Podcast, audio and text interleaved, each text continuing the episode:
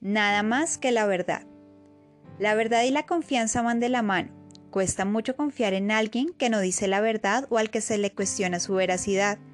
Tenemos buenos motivos de dudar de muchas personas en puestos de autoridad. Dudamos de la veracidad de lo que dicen, de la sinceridad de sus motivos y del carácter de muchas de ellas. Vivimos en una época que refleja las palabras del profeta Isaías cuando escribió el capítulo 59, versículos 14 y 15. Así, se le vuelve la espalda al derecho y se mantiene alejada la justicia. A la verdad se le hace tropezar en la plaza y no le damos lugar a la honradez. No se ve la verdad por ninguna parte. Al que se aparta de lo malo, lo despojan de todo. El Señor lo ha visto y le ha disgustado ver que no hay justicia alguna. Dios se manifiesta en oposición a esta creciente marea de mentiras y engaños de nuestro mundo que se levanta contra Él. Nos hace mucha falta conocerle como el Dios de verdad, porque Jesús dijo que conocer la verdad nos hace libres. La verdad acerca de Dios. Conocer a alguien que sea auténticamente honesto, real y veraz es como un soplo de aire fresco. Dios es esa persona, como lo atestiguan los siguientes versículos.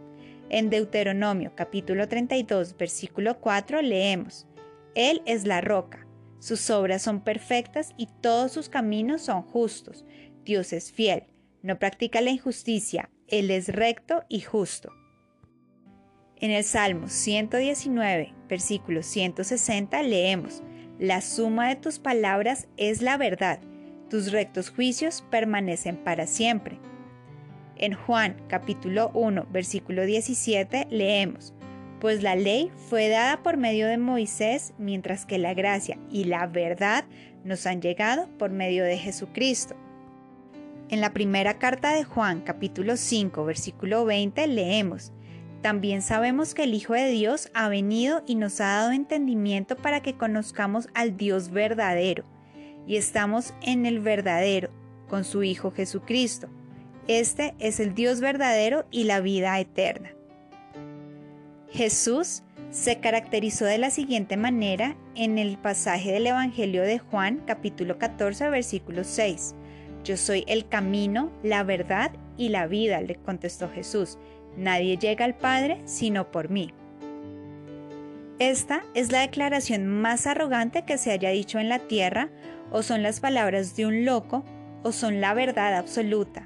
Jesús no dijo simplemente que Él era un hombre honesto o que decía la verdad, dijo que Él es la verdad y su resurrección prueba lo que dijo de sí mismo. Efectivamente, Jesús es la verdad, por lo tanto, es incapaz de mentir. Cuando abre su boca, dice la verdad, toda la verdad y nada más que la verdad. Eso significa que podemos apostar nuestras vidas a su palabra. Es una buena noticia que nuestras vidas dependan de su palabra. La verdad acerca de ti. Muchas veces miramos hacia la palabra de Dios y pensamos, ojalá que eso fuera verdad o que pudiéramos creerla. El nivel de nuestra fe puede estar sumamente bajo cuando pasamos por pruebas dolorosas o momentos traumáticos. Fácilmente caemos presa de la duda y nos volvemos de doble ánimo o inestables en todos nuestros caminos, como lo dice Santiago capítulo 1 versículos 6 al 8. No vemos respuesta a nuestras oraciones en ese estado, y así el enemigo nos desanima. Cerramos nuestras Biblias con un suspiro y nos preguntamos cómo pueden otros tener tanta fe. Si esa ha sido tu lucha, te tengo buenas noticias para ti. No tienes que seguir permitiendo que tu mente sea intimidada por el mortal dúo diabólico de la duda y el engaño. ¿Por qué no? Piensa lo que dice la palabra de Dios sobre ti. En 2 de Timoteo, capítulo 1, versículo 7 leemos, pues Dios no nos ha dado un espíritu de timidez, sino de poder, de amor y de dominio propio. En Hebreos capítulo 10, versículo 16 leemos, Este es el pacto que haré con ellos después de aquel tiempo, dice el Señor Pondré mis leyes en su corazón y las escribiré en su mente.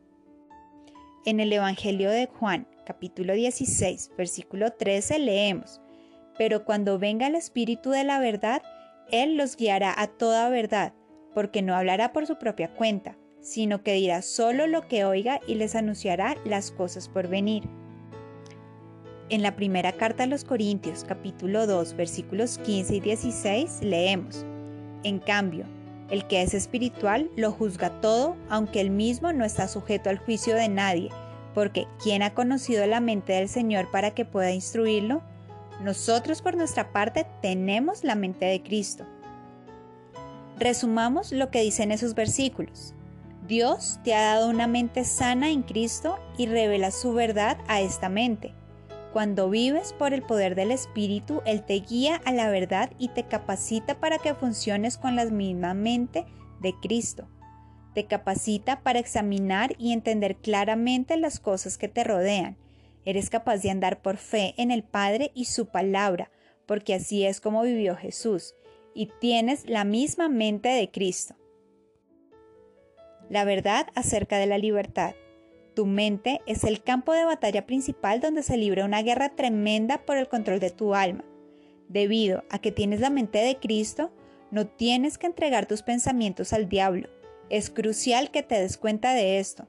No eres un caso sin esperanza.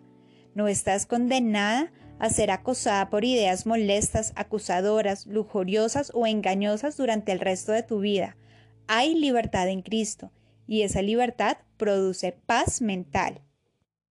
Un enfoque perezoso y pasivo de la vida cristiana no vale.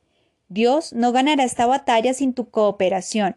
Tenemos que tomar la responsabilidad de nuestros pensamientos conforme a estos mandamientos bíblicos.